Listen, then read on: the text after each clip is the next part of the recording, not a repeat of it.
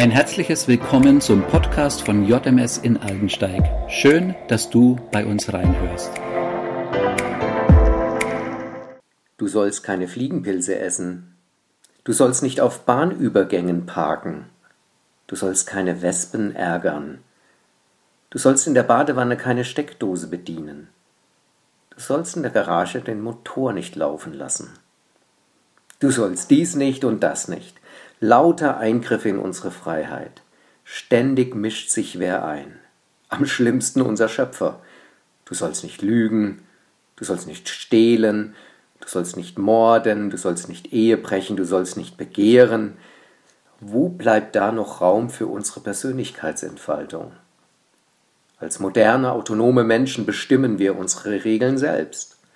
Darum geht es uns ja auch allen so wunderbar gut. Oder gibt es möglicherweise Zusammenhänge, die wir übersehen? Sollte Gott etwa schlauer sein als wir? Gibt es ihn überhaupt? Sind seine Gebote noch gültig? Hat unser Leben möglicherweise Konsequenzen? Vielleicht ist es gar nicht unpraktisch zu wissen, was man von diesem Gott halten soll. Um das zu klären, stellen sich drei einfache Fragen. Erstens, ist Gott gut? Zweitens, ändert sich Wahrheit? Drittens, hat die göttliche Ordnung noch Bedeutung? Ist Gott gut? Gewöhnlich sieht man Gottes Gebote vom eigenen Standpunkt aus. Ich darf dies nicht. Interessant ist aber, dass sie uns auch zugutekommen. Gott möchte nicht, dass der andere mich betrügt, mich ermordet, mir die Treue bricht, mich verleumdet, meine Rechte und Freiheiten missachtet. Es sind also Schutzgebote, die unser Zusammenleben regeln sollen, im Sinne von Frieden, Ehrlichkeit, Gerechtigkeit. Kann das ein guter Gott sein? Gott hat uns einen freien Willen gegeben. Offensichtlich haben wir nichts Besseres zu tun, als unsere Freiheit zu missbrauchen. Zu unserem Vorteil, versteht sich. Aber Gott will, dass es allen gut geht. Seine Absicht ist, niemand soll dich antasten. Wer es trotzdem tut, wird vor Gott schuldig, auch wenn es oft aussieht, als bliebe das ohne Konsequenzen auf unserem Lebensfilm, ist es aufgezeichnet. Ändert sich Wahrheit? Wann empfinden wir Untreue, Habgier, Verrat, Perversion, Egoismus als richtig? Nicht einmal dann, wenn wir selbst Nutzen davon haben und selbst so handeln. Wir handeln so, weil es uns Vorteil bringt, aber wir wissen, dass es falsch und unfein ist, milde ausgedrückt. Gott hat uns nämlich einen Signalgeber eingepflanzt, unser Gewissen. Es ist zwar unvollkommen und kann abstumpfen, aber allein die Tatsache, dass es da ist, zeigt, dass es Maßstäbe und Werte gibt, die nicht relativ sind, wie es uns gerade am besten passt. Heute stellen wir in allen Bereichen Gottes Regeln auf den Kopf. Abtreibung wird für legal erklärt, aber Ehe und Treue werden lächerlich gemacht.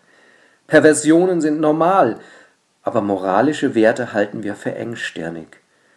Gott hat seine eigene Meinung dazu. Wehe denen, die Böses gut und Gutes böse nennen, die aus Finsternis Licht und aus Licht Finsternis machen, die aus sauer süß und aus süß sauer machen. So die Bibel. Göttliche Wahrheit ist ewig gültig. Sie wird durch unsere menschlichen Ansichten weder abgeschafft noch geändert.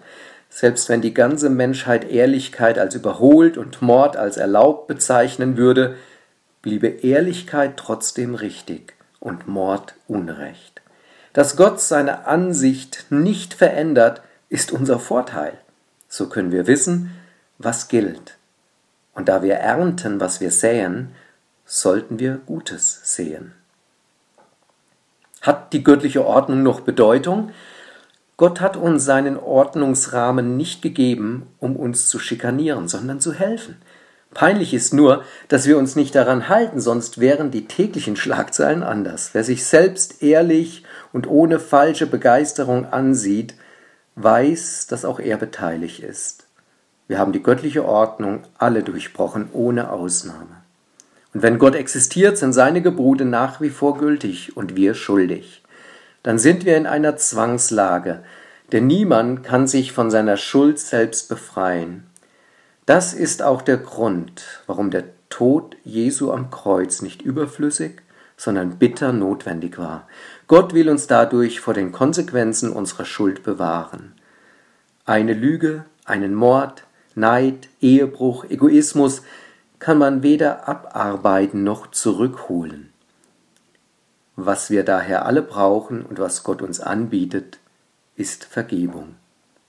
Evangelium heißt frohe Botschaft. Warum sie froh ist, kann man in der Bibel lesen. Gott hat seinen Sohn nicht in die Welt gesandt, dass er die Welt richte, sondern dass die Welt durch ihn gerettet werde. Die Welt sind wir Menschen.